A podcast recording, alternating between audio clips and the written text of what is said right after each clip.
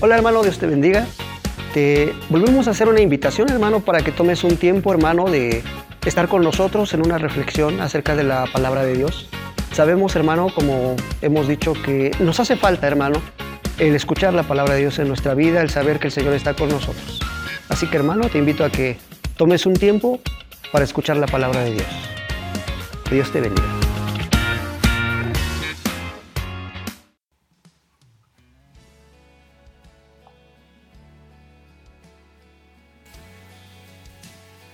Amados hermanos, muy buenas noches. Les saludo en el amor del Señor y esperando que todos estén bien y haciendo caso a las recomendaciones de nuestras autoridades eclesiásticas y también a las autoridades políticas, sociales que rigen nuestras vidas. Para mí es una grande bendición compartirles en esta noche este mensaje que Dios ha dado a mi corazón. Y para ello, hermanos, les voy a invitar que usted allí en su casa pueda leer juntamente conmigo en el libro de Isaías, capítulo 26, verso 3, el siguiente, la siguiente porción de la escritura. Dice así, tú guardarás en completa paz a aquel cuyo pensamiento en ti persevera porque en ti ha confiado. Amados hermanos, quiero saludarles esperando que todo esté bien en su hogar y en su familia. Y además creyendo todas las promesas que Dios ha dado para cada uno de nosotros. Hoy quiero hablar sobre cómo podemos ser libres de la preocupación y cómo vivir confiando en la paz de Dios. El día de hoy las personas están asustadas por la pandemia, por la situación caótica de este virus, de la enfermedad que se está viviendo. Es natural que el ser humano sienta pánico, sienta miedo. Sin embargo, hoy quise compartirles a ustedes este mensaje de cómo vivir en la paz de Dios y ser libres de toda preocupación. Hay dos cosas interesantes. Isaías dice, que Dios guardará en completa paz a aquel cuyo pensamiento persevere en él. Tenemos que entender algo muy importante, que en este tiempo tan difícil, Satanás, el enemigo, el enemigo de nuestra justicia, va a tratar de atacar nuestra mente para llenar nuestro pensamiento de incertidumbre, de miedo y de preocupación. Usted, amado hermano, tiene que aprender lo que dice la escritura. Dice que Dios guarda en completa paz al pensamiento que persevera en él. Debemos aprender a llenar nuestra mente y nuestro corazón de la palabra de Dios y de sus promesas. Por ejemplo, Dios le dijo a Josué, medita en ella de día y de noche y te irá bien. Cuando la palabra de Dios está viva en nuestro corazón y es parte de nuestro pensamiento, somos libres de toda preocupación. Por tanto, hermano, tienes que aprender a mantener tu mente llena de la palabra de Dios. Quiero, amados hermanos, compartir algunos versículos con ustedes que nos ayudará a entender que Dios nos quiere en paz y fuera de toda preocupación, entendiendo que solo en Dios tenemos refugio seguro. En primera de Pedro, capítulo 5, verso 7 dice, Echa toda vuestra ansiedad sobre Él, porque Él tiene cuidado de nosotros. Es importante aprender a descansar en Dios y entender que Él tiene el control de nuestra vida y de todo lo que está ocurriendo a nuestro alrededor, entendiendo que Dios tiene cuidado de nosotros. Dios sabe lo que ha permitido y Dios sabe hasta dónde va a permitir estas cosas que están sucediendo alrededor del mundo. Los que no son cristianos, es normal que tiendan a desesperarse, a llenarse de ansiedad y a correr de aquí para allá. Pero los cristianos, los que creen en la Biblia, los que viven según la palabra de Dios, no tienen por qué temer deben de estar confiando en su Dios Todopoderoso. La Biblia dice en Proverbios 28.1, El impío huye sin que nadie lo persiga, mas el justo está confiado como un león. ¿Por qué el justo está confiado como un león? Porque depende de Dios, porque vive una vida sometida a Dios. En el nombre de Jesús, toda ansiedad que está ocupando tu corazón, hoy es el día de que la sueltes y le digas a todo problema que provoca ansiedad, yo sobre Jehová echo mi ansiedad porque Él tiene cuidado de nosotros. En Juan 14.1, la Biblia dice así, no se turbe vuestro corazón, cree en Dios, creed también en mí. Así que toda turbación que hay en tu corazón, Dios dice, no se turbe vuestro corazón. Dios no quiere que estemos turbados, ni perturbados por la situación que estamos enfrentando, sea cual sea. Es la recomendación de Jesús a sus discípulos y también para nosotros, hermanos. En Isaías 26.3 aprendemos que la persistencia ¿sí? mantiene mi mente en la, de mantener mi mente en la palabra de Dios, mantiene mi mente en las cosas de arriba y me ayuda a persistir en ellas y también me ayuda a vivir en completa paz. La persistencia, hermanos, será una pieza clave para tener éxito en todo lo que emprendamos dentro de la voluntad de Dios. Todo en lo que tú persistas dentro de la voluntad de Dios, lo vas a tomar pero solo si es la voluntad de Dios, porque la persistencia fuera de la voluntad de Dios es perder el tiempo.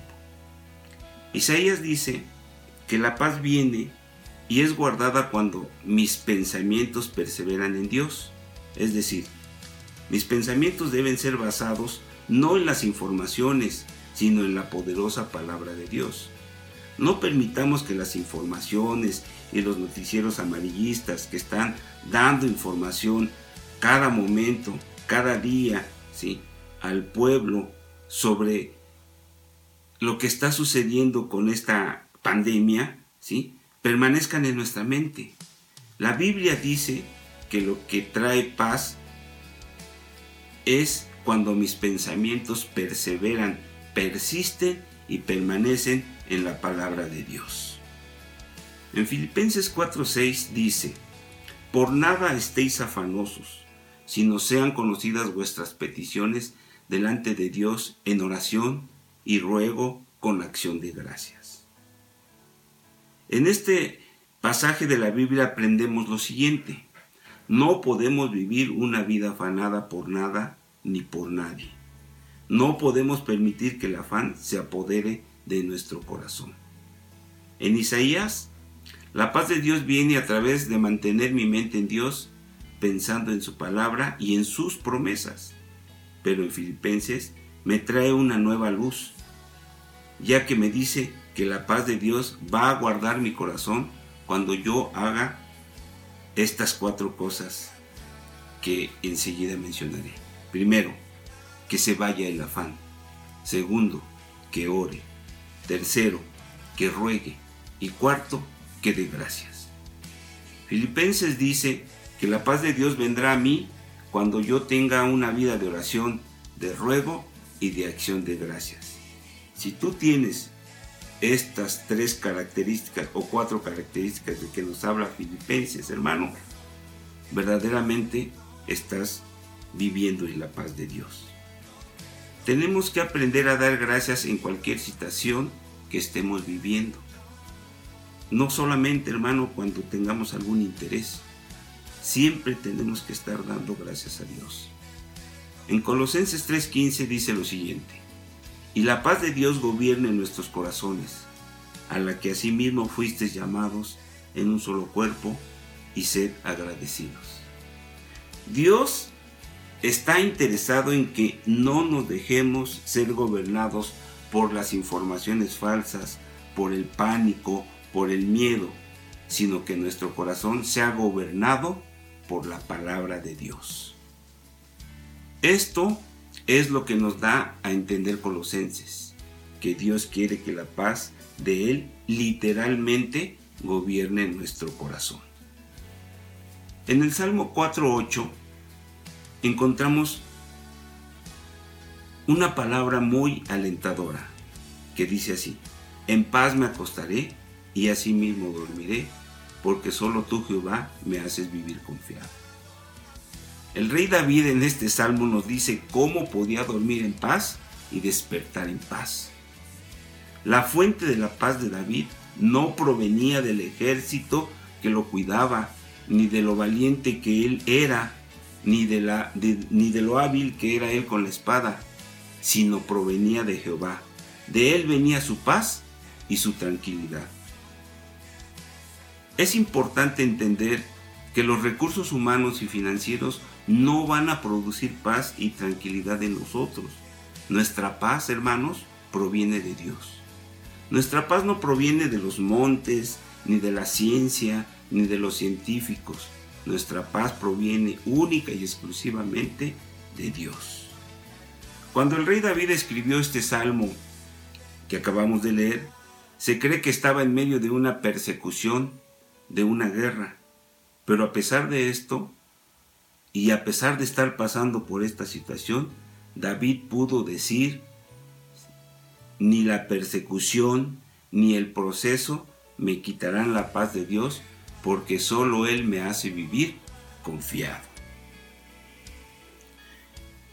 La Biblia dice en Filipenses 4:19, mi Dios pues suplirá todo lo que os falta conforme a sus riquezas en Cristo Jesús, en gloria en Cristo Jesús. Si nosotros perdemos la paz y estamos preocupados porque financieramente no estamos bien, por ejemplo, lo que se está viviendo hoy, que muchas personas están quedando sin trabajo por esta situación de la pandemia, por esta situación de que nos han pedido las autoridades que permanezcamos en casa, ¿sí? Miles de personas, incluidas cristianos, hermano, en todo el mundo, han perdido su trabajo, se están quedando sin trabajo. Pero también hay miles de personas en todo el mundo que están preocupadas por su situación financiera, no tan solo las que están perdiendo su trabajo, sino todas aquellas que dependen también de una economía. Por tanto, los hijos de Dios debemos aprender a descargar en la provisión de Dios, a descansar en la provisión de Dios, pues Él tiene cuidado de nosotros, como dice Primera de Pedro 5.7, echando toda nuestra ansiedad sobre Él, porque Él tiene cuidado de nosotros. Así que no te preocupes, amado hermano, amada hermana. Dios suplirá lo que te hace falta conforme a sus riquezas en gloria. Él no está ajeno a tus necesidades o a tu problema. Y si por alguna razón no tienes la provisión hoy, es porque Dios algo te quiere enseñar o te quiere pasar por cierto proceso para ayudarte a aumentar tu fe. Dios no suplirá vanidad de sus sueños, no dará nada de lo que no está dentro de los planes que Él tiene para tu vida. Por ejemplo, si tú, hermano, le quieres pedir un auto y no es necesario, Dios no te lo va a dar. Él te va a dar conforme a tu necesidad y conforme a sus riquezas en glorias, porque Dios tiene un plan de vida para ti. Dios no está aquí para cumplir caprichos, Dios está aquí para cumplir propósitos. Y créeme hermano, hermana, que Dios tiene un propósito en tu vida, aún en medio de toda la situación caótica que estamos viviendo a nivel mundial. La fuente de Dios para suplir tus necesidades son sus riquezas en gloria. El mundo puede tener necesidad, pero el cielo, hermano, no tiene necesidad. El mundo se ha parado por esta pandemia, pero el cielo sigue trabajando. Y tú eres una muestra de ello, hermano. El, Señor sigue trabajando en tu vida. En Mateo 6:25 dice, Por tanto os digo, no os afanéis por vuestra vida, qué habéis de comer o qué habéis de beber, ni por vuestro cuerpo, qué habéis de vestir. ¿No es la vida más que el alimento y el cuerpo más que el vestido? Así que no te afanes, amado hermano, por el dinero que no tienes. Presenta tu petición delante de Dios y Él suplirá conforme a sus riquezas en gloria. La Biblia dice en Romanos 8:6, porque el ocuparse de la carne es muerte, pero el ocuparse del Espíritu es vida y es paz. Aquí entendemos que la paz viene por medio de una vida en el Espíritu. Las aflicciones, las perturbaciones y todas las preocupaciones se producen en la carne y no en el espíritu del ser humano. Cuando el espíritu está ligado al espíritu de Dios, no puede estar sin paz. Pues bien, cuando yo me ocupo de las cosas del Espíritu Santo, esto produce en mí vida y produce paz. En este versículo dice, el ocuparse del Espíritu. ¿Y qué significa esto, amado hermano? Significa que debo ocuparme de la voluntad, de la dirección de lo que el Espíritu Santo está diciendo para mi vida. Si quieres ser libre de la preocupación, tienes que dejar literalmente de ocuparte de las cosas de la carne. Las cosas de la carne producen cansancio, incertidumbre y un montón de cosas que nos entristecen y producen también miedo en nosotros. Porque el ocuparse de la carne es muerte, pero el ocuparse del Espíritu es vida y paz. En Proverbios 3:24, Dios nos da una promesa para estar confiados y sin preocupaciones. Proverbios 3:24 dice, cuando te acuestes no tendrás temor, sino que te acostarás y tu sueño será grato. Por tanto, no permitas, hermano, que bajo ninguna circunstancia las informaciones, o lo que estés experimentando en este momento te robe la paz de tus sueños. La Biblia también nos dice en Hebreos 4:3, pero los que hemos creído estamos en el reposo, de la manera que dijo, por tanto, juré en mi ira, no entrarán en mi reposo, aunque las obras suyas estaban acabadas desde la fundación del mundo.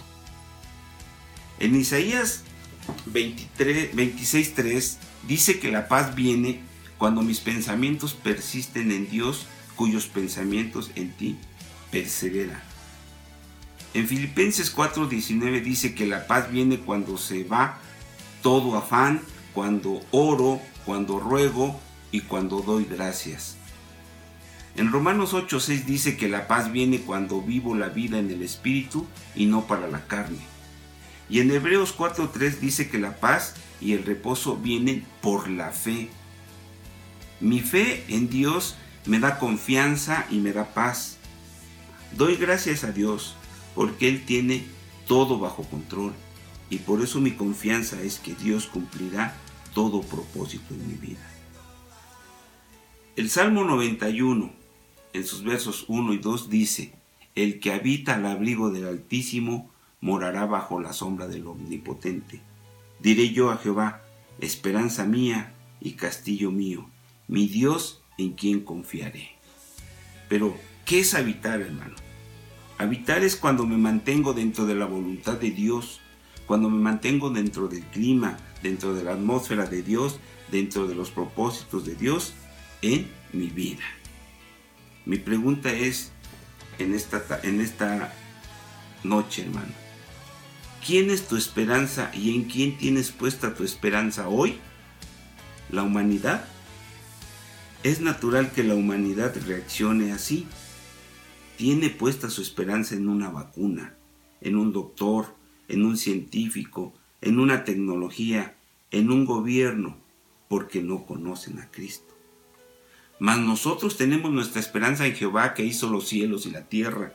Mi esperanza no debe estar puesta en las manos del hombre. Mi corazón no puede estar esperanzado en un gobierno, en un político, en un pastor. Mi esperanza no puede estar puesta en un trabajo o en un negocio. En estos tiempos difíciles, hay gente que se le ha ido la paz porque literalmente su paz procede del mundo, no procede de Dios. Sin embargo, la esperanza de un hijo de Dios está fundamentada está anclada en Dios y no en los recursos de los hombres, porque el hombre hoy es y mañana deja de ser. La Biblia dice que la gloria del hombre es como la flor del campo, que hoy es y mañana deja de ser. Pero la gloria de Dios no es así, ya que la gloria de Dios permanece por los siglos de los siglos. Él ha sido nuestro refugio de generación en generación. Alabado sea su nombre. Y por último, amado hermano, la Biblia dice en Juan 14, 27, La paz os dejo, mi paz os doy. Yo no os la doy como el mundo la da. No se turbe vuestro corazón, ni tenga miedo. Qué hermosa parte de la escritura, qué hermoso mensaje y qué hermosa palabra de seguridad nos deja el Señor en este verso. La paz os dejo, mi paz os doy. Yo no os la doy como el mundo la da. No se turbe vuestro corazón ni tenga miedo. En este versículo, amado hermano, Dios marca la diferencia entre la paz que proviene de Él y la que proviene del mundo. La paz que el mundo da está condicionada al momento, a la temporada, al ambiente, a la paz. La paz que el mundo ofrece se mueve fácilmente según las circunstancias. Hay gente que su paz viene del mundo. ¿Sabes cuántos millones han perdido la paz? Hay cientos de gentes ricas que han perdido la paz, pues sus negocios no se han podido abrir y por lo tanto hoy no pueden dormir, porque su paz venía de su negocio, de su dinero y no de nuestro Dios. Pero déjame decirte, hermano, que Dios ha removido al mundo y sé que de algún lugar vendrá la ayuda y socorro y Dios va a permitir que pase esta temporada. Pero no quiero engañarte, amado hermano. No esperes que las cosas mejoren. De aquí en adelante las cosas vendrán de mal en peor. Esto es lo que la Biblia llama principio de dolores. Y por más que oremos, por más que deseemos la paz en el mundo, no la va a haber. ¿Por qué? Porque si todo se, se, se aquietare o se arreglare, Cristo no vendría por su iglesia. Y esto que está viviendo la iglesia de hoy es lo que Cristo profetizó en Mateo 24. Ahí léelo, hermano, en cuanto tengas tiempo. Pero esto es lo que literalmente anuncia la venida del Rey de Reyes y Señor de Señores. Por tanto, amados hermanos, les digo que el jarapazo está a punto de acontecer. Nuestra paz no la tenemos cuando tenemos dinero, no depende de nuestros recursos, de nuestra inteligencia, de nuestra habilidad, de nuestro éxito, de tener la iglesia más grande, de traer corbata, de traer el mejor vestido. No, hermano, no depende tampoco del ministerio, tampoco depende de algún don que Dios nos haya dado. Nuestra paz nos la da Jesús porque de Él procede. Pero, amado hermano, ¿Cómo necesitamos pensar los creyentes al respecto? ¿Cómo, ¿Cómo, necesitamos pensar los creyentes ante esta situación caótica y difícil que está pasando el mundo? Sin lugar a duda, debemos ser prudentes y responsables, tanto para tomar las medidas recomendadas como para tratar de mantener, una salud general y en buen estado. La población mundial, amado hermano, parece estar en pánico, pero para aquellos que escribimos bajo una perspectiva bíblica, es importante recalcar que no hay razón para experimentar tal nivel de ansiedad, sobre todo cuando consideramos que el Dios creador de los cielos y la tierra es el mismo que controla cada microbio, cada átomo, cada molécula que existe en el universo.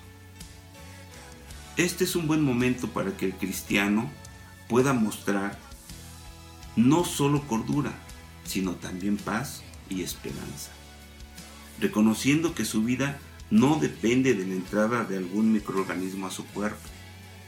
En cambio, depende del Dios que determina el comienzo y el final de nuestra historia aquí en la tierra. El apóstol Pablo en Filipenses 4:6 nos llama a no estar ansiosos por nada y la razón para llamar al cristiano a permanecer en paz en medio de las peores circunstancias es precisamente el control soberano que Dios ejerce sobre toda su creación. Y en esa creación estamos tú y yo.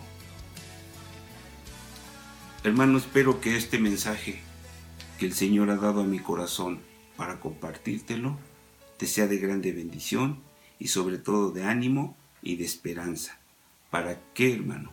Para que tú y, y, juntamente con toda tu familia, con todos los que te rodean, puedan vivir realmente en la paz de Dios, en la paz que Cristo ofrece y no en la paz, hermano, que ofrece el mundo. Porque como, yo como ya lo decíamos en el mensaje, el mundo vive una paz de acuerdo a sus circunstancias. Pero el cristiano, el Hijo de Dios, vive en la verdadera paz de Dios porque ésta procede de Cristo. Que el Señor te bendiga, amado hermano.